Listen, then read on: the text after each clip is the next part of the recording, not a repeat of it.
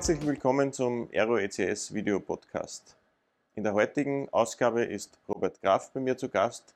Robert ist der Geschäftsführer und Inhaber der Firma ProLion, äh, Partner von uns seit längerer Zeit. Hallo Robert. Servus Harry, ich freue mich sehr, dass ich in dem Format sein darf heute. Danke für deinen Besuch.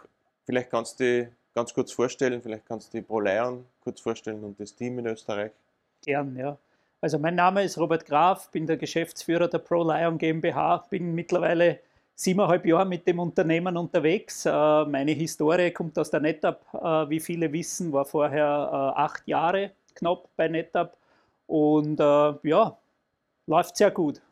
Bei der Historie, also ich habe bei der Data Systems Austria begonnen ne, und ich war dann auch da in den, in den Twin Towers mit CA-Software bin dann von der CA-Software eben äh, zu NetApp gegangen und von NetApp irgendwo war ich immer mit dieser Idee schwanger, ich möchte irgendwann mein eigenes Unternehmen aufbauen. Ja, das war für mich äh, ein Kindheitstraum. Mein Vater, äh, der war Unternehmer und äh, ja, von dem her habe ich irgendwie so diese Unternehmergene im Blut. Und äh, ja, irgendwann ist dann die Idee gekommen, ProLion, äh, wir machen mit NetApp, wo ich mich ja sehr wohl fühle, wo ich mich in dieser Storage-Industrie, Datenspeicher recht gut auskenne, wo meine Wurzeln sind, da bauen wir jetzt ein Unternehmen auf und äh, ja, mittlerweile ist das Unternehmen auf 34 Mitarbeitern angewachsen. Wir wachsen sehr stark äh, und äh, sind auch international unterwegs und haben halt hauptsächlich jetzt in Österreich die Softwareentwicklung angesiedelt. Wir haben auch Vertrieb äh, hier, aber hauptsächlich die Softwareentwicklung und ansonsten sind wir halt mittlerweile in ganz Europa und auch in den USA mit einem Verkaufsteam äh, verstreut, haben verschiedene Niederlassungen und so weiter. Ja. Also so ein bisschen ein grober Ausblick über meine Historie und wo wir derzeit stehen.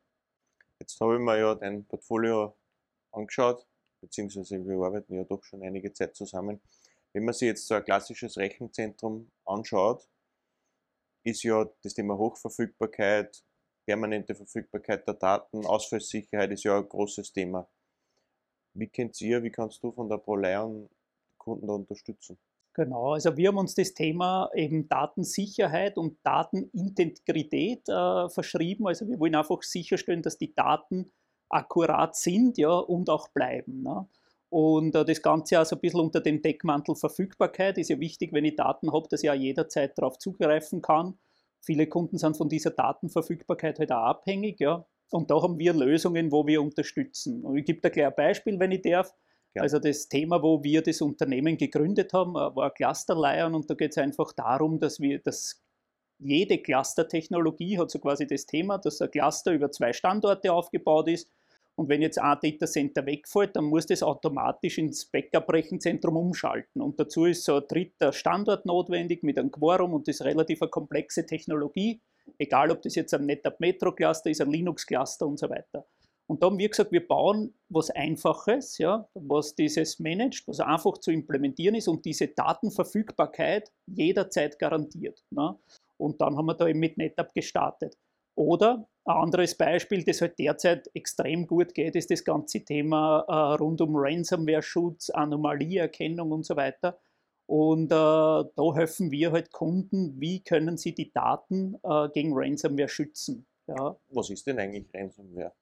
Ja, das ist eine gute Frage. Danke. Äh, sollte man vielleicht da erklären. Also Ransomware hat eigentlich das Ziel, Daten zu verschlüsseln. Also wir haben Daten, die sind gespeichert, ja, und wir kennen ja das. Wir wollen Daten teilweise verschlüsseln, wenn sie nach außen gehen, dass nicht jeder x-beliebige lesen kann.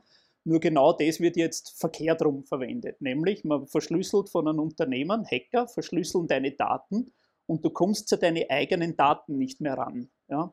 Und äh, die fordern dann von dir sogenannte Ransom, ja, also ein Lösegeld. Und du musst dann zahlen, am besten in Bitcoin, äh, weil das ist natürlich anonym, ne, damit das nicht nachvollziehbar ist. Überweist du Geld auf ein Bitcoin-Transaktionskonto, hoffst, dass du einen Key kriegst, mit dem du deine Daten wieder entsperren kannst. Ne. Und das ist natürlich für viele Unternehmen sehr, sehr bitter, ne, weil du bist auf die Daten angewiesen, du brauchst das jetzt verfügbar und du kannst nicht mehr auf deine Daten zugreifen. Und jetzt muss man sich überlegen, habe ich eine Datensicherung, ein Backup, ja, kann ich da irgendwie zurückspielen? Aber dieses Backup hat dann auch meistens, äh, ist ja passiert das vielleicht nur einmal in der Nacht. Und wenn ich jetzt auf diesen Stand zurücksteige, dann habe ich so dieses Problem, dass ich da ein Loch habe in meine Daten, weil in der Zwischenzeit sind ja schon wieder neue Daten produziert worden, die, wenn ich zurücksichere, dann verliere. Jetzt hat der Kunde Datenverlust und da geht es wieder um das ganze Thema Datenverfügbarkeit, Datensicherheit. Jetzt ist ja doch ein weiter Schritt von einem Cluster Lion zum CryptoSpike, wie euer Ransomware-Produkt heißt. Mhm. Wie, wie, ist denn das gegangen? Wie, wie, wie seid ihr auf die Idee gekommen, dass das wichtig ist, sich gegen Ransomware oder ein Produkt zu entwickeln, das da hilft? Also dieser ganze Innovationsprozess, ja, wie findet Innovation statt, das finde ich auch irgendwie spannend, weil, weil das finde ich teilweise auch überhyped. Ja, was, was wir da machen, ist, wir reden mit den Kunden. Und so sind eigentlich derzeit äh, alle unsere Produkte und Ideen entstanden. Und zwar, so wie wir da jetzt zusammensitzen, sitzen wir mit Kunden, ja, und, äh, und der Kunde sagt dann, ja, da gibt es ein Problem, das habe ich bis jetzt nicht gelöst und so weiter. Und dann frage ich sofort nach, na, da erzähl mir mehr. Ja, und dann führt er sein Problem aus und sagt, da kämpfe ich mit diesem Thema, ja, und so. Und dann habe ich ein relativ gutes Netzwerk von Kunden und dann frage ich andere Kunden, hast du dieses Thema auch? Ja? Und jetzt sagt man zweiter, dritter Kunde, ja, in dem gleichen Bereich, im IT-Data Center kämpfen wir mit diesem Problem. Ja? Und dann merke ich, heißt, da gibt es irgendwie einen Markt, da gibt es einen Bedarf. Ja? Warum ist das Problem heute nicht gelöst? Ja? Und äh, wenn mir ein paar Kunden das Feedback geben, dann bespreche ich das intern mit dem Team. Können wir da was bauen? Sind wir in der Lage, da was zu entwickeln? Und das ist eigentlich ganz banal, der Innovationsprozess. Ja? Du schaust einfach in die Welt, wo gibt es Probleme? Und wenn es Probleme gibt, dann finde ich, bin ich der Meinung, man sollte die lösen. Und wenn man das noch kann, dann hat man schon Innovation. Also, was ich vorher gemeint habe mit Overhyped, ist ja quasi, keine Ahnung, ich will sagen, es ist keine Raketenwissenschaft. Setz dich zum Kunden, red mit dem Kunden, versteh den Kunden, seine Probleme und dann sagst du, weißt du was, da baue ich jetzt eine Lösung, das fix wir und dann hast du schon einen Markt. Also da spricht das Unternehmergehen aus dem, aus dem Robert. Ja, Absolut. Das hört, das hört man. Absolut. Das bringt, das bringt mich zu einem, zu einem guten Punkt und, und vielleicht können wir über das noch ein bisschen plaudern. Du hast, wie du gesagt hast, vor sechs Jahren eine Firma gegründet, hast den Schritt in die Selbstständigkeit gewagt, was ja durchaus ein großer Schritt ist. Äh, mhm. Wie ist da in den, wie ist da erstens davor gegangen bis zu diesem Schritt, wo du gesagt hast, jetzt gehe, jetzt, jetzt mache ich das, jetzt starte ich und die zweite Frage oder Teilfrage ist, wenn man jetzt so ein Startup gründet, damals hat es noch nicht Startup geheißen, ja, damals war nur dieser Hype, Startup-Hype, der war noch nicht so da, aber wenn man jetzt eine neue Firma gründet, dann muss man ja von heute auf morgen muss man alles selber machen. Ja, es, es, es gibt niemand, der, der jemand Prozesse abnimmt, der, der ihm hilft. Wie ist da da gegangen? Wie, wie, wie hast du den Weg da, da beschritten? in die Selbstständigkeit? Also fangen wir mal an bei, bei meiner Historie, ja, bei NetApp. Ähm, also zwei Dinge, die mich dort äh, fasziniert hat. Einerseits war es ein unfassbar tolles Unternehmen, ja, von der ganzen Kollegialität, von der Kultur. Äh, wir haben damals auch diesen Great Place to Work Award äh, gewonnen, als einer der besten Arbeitgeber in Österreich. Also ich muss sagen, bei dieser Firma, gerade auch in Österreich, das passt. Ja. Und, äh, und umso schwieriger ist umso es. Umso ja schwieriger, ja, weil ich habe dann auch mit Leuten geredet und habe gesagt, ja, ich bin da irgendwie mit einer Idee, sage jetzt einmal schwanger, ich will irgendwann mich selbstständig machen. Und die haben alle gesagt, hey, du hast einen super Job, äh, ein gutes Einkommen, ein Firmenauto und wirklich, es geht da ja gut, das Umfeld passt, ja, wozu äh, dieser Schritt? Und äh, ich muss halt sagen, das spürt man eigentlich wie, ich sage immer, wie eine Berufung. Ne? Und wenn ich sage, ich will eigentlich das, also das war der zweite große Punkt, bei NetApp durfte ich sehr viel lernen. Ja? Und für mich war immer interessant, schaffe ich dieses Wissen, das ich habe, für ein eigenes Unternehmen anzuwenden? Kann ich, schaffe ich es damit, daraus was zu bauen? Also das Ganze nochmal so richtig in die Praxis äh, überzuführen. Und ganz ehrlich, das war eine mega Challenge. Ja, also wenn man jetzt zum Kunden geht und man hat ein neues Produkt entwickelt und äh, man sagt, ja, das könntest du ja brauchen und der Kunde fragt dir als erstes, na, wer hat denn das schon im Einsatz? Und du sagst, na, jetzt keiner, du warst der Erste, magst du es nicht probieren? Dann sagt einmal jeder, nein, ich warte noch. Mhm. Also es klingt super spannend, der Produkt und so weiter, aber wir warten noch. Und diese ersten, ich muss dir ehrlich sagen, also diese ersten zwei, drei Jahre sind aus Unternehmersicht der Wahnsinn. Wie du sagst, es fehlen dir die Ressourcen, Früher bin ich in die Marketingabteilung gegangen und gesagt, da brauchen wir Präsentation, wir brauchen, äh, keine Ahnung, Corporate Design, irgendein Logo, was auch immer. Und Marketing hat sich darum gekümmert.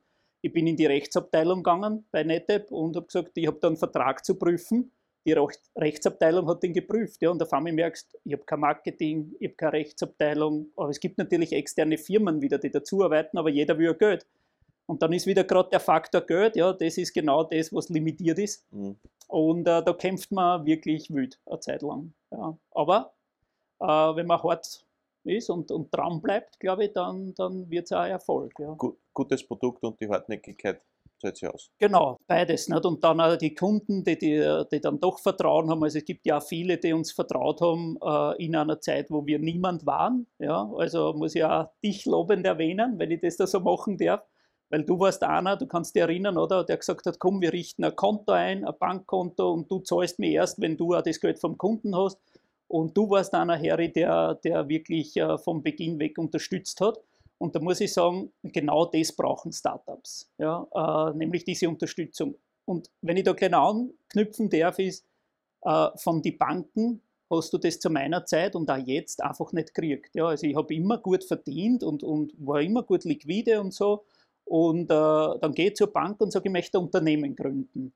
Und äh, was kann ich an Kapital haben? Ja? Und die Bank hat dann gesagt, 20.000 Euro kriege ich unbesichert. Ja? Also 20.000 Euro, mich als guter, langjähriger Kunde kriegt 20.000 Euro, um ein Unternehmen zu gründen.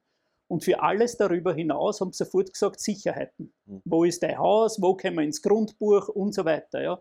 Und äh, ich kann da nur sagen, mit 20.000 Euro ist es schwierig, ein Unternehmen zu bauen. Und dann braucht es Partner, wie dich, wie die Arrow, ja, die einfach hergehen und sagen, komm Robert, ich glaube an die, wir machen gemeinsam wieder Business und ich bin schon potenter, ja, was jetzt das Kapital betrifft und ich kann dir da helfen. Und so hast Businesspartner, die an dich glauben und, äh, und die da was weiterbringen. Ja. Aber du hast dein Startup gegründet und du bist stark gewachsen. Du hast ja gesagt, du hast schon sehr viele Mitarbeiter und du hast jetzt den Schritt weiter gewagt in die Internationalisierung. Jetzt hast du, glaube ich, auf der halben Welt mittlerweile Niederlassungen. Und dann kam die Pandemie. Ja, dann haben wir eine Situation bekommen, die ja durchaus herausfordernd ist, wenn man Unternehmen mit mehreren Standorten betreiben will.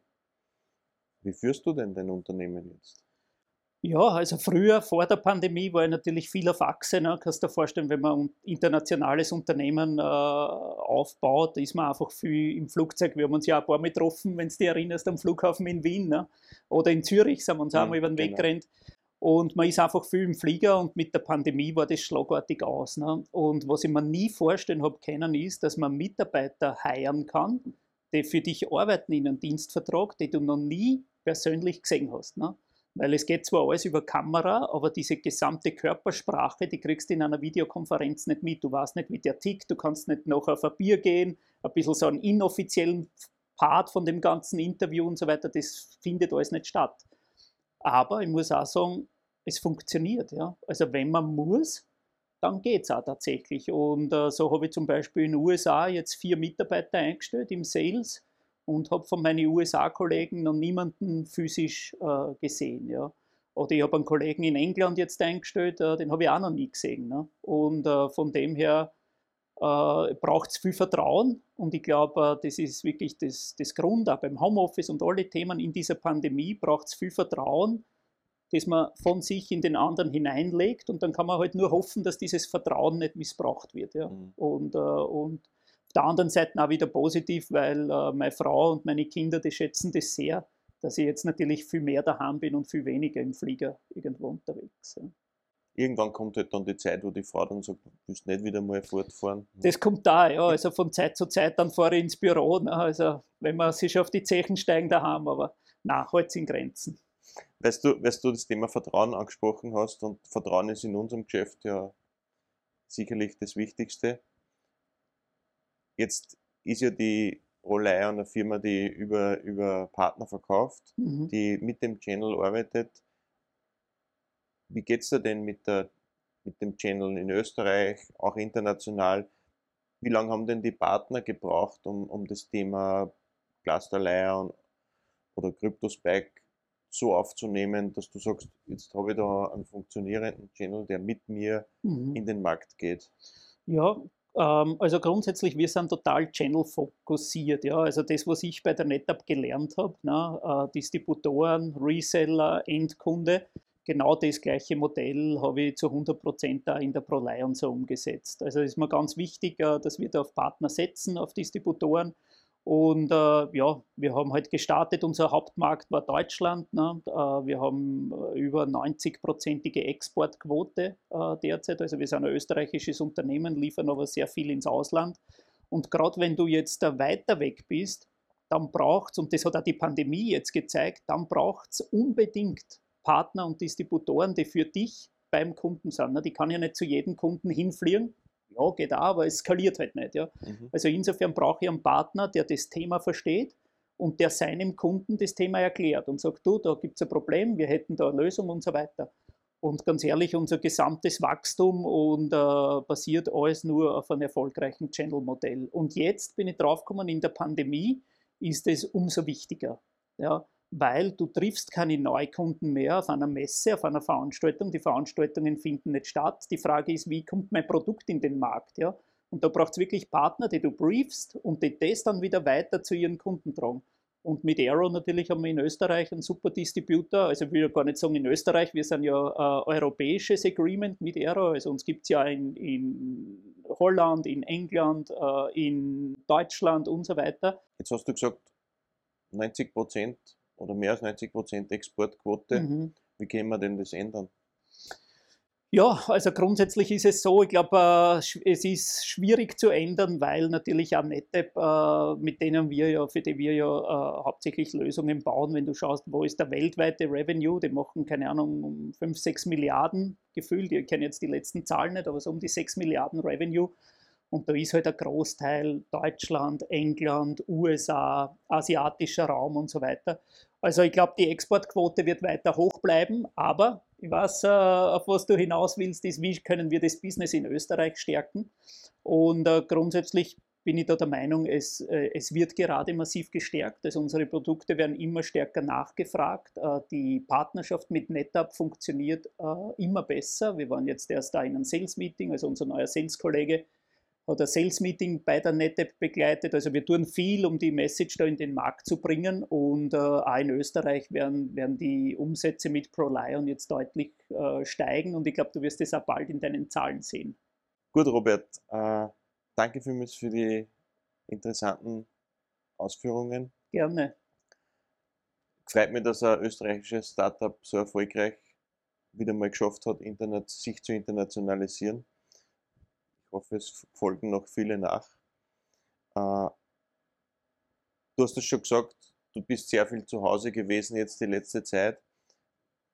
Was ist denn der private Robert? Was macht denn der sonst so gern? Jetzt weiß ich, wenn man selbstständig ist, hat man wenig Zeit für, für Hobbys oder für großartige Dinge, aber ein bisschen was nebenbei Absolut. sollte ja also, sein es bleibt wenig Zeit, ne, muss man schon sagen, äh, aber die Zeit, äh, die bleibt natürlich Familie ne, mit drei Kindern, ist jetzt natürlich auch eine Aufgabe. Also ich glaube, jeder, der ein Kind oder zwei kind, Kinder hat, ja, der weiß, äh, was es bedeutet, drei zu haben. Ne. Ich bewundere alle, die vier haben, weil das passt gar nicht mehr in meinen Kopf. Also Hochachtung für alle jene, die zwei, drei, vier Kinder haben. Äh, es ist eine Challenge. Ne.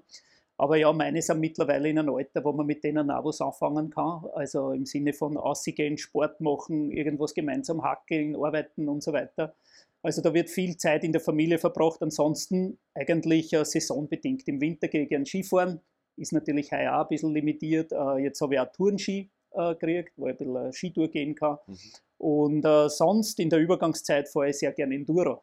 Also bin mhm. da gerne ein Biker bin äh, in einem Motorsportclub äh, Mitglied und, und verbringe gern die, die Zeit am Motorrad auf irgendeiner Rennstrecke.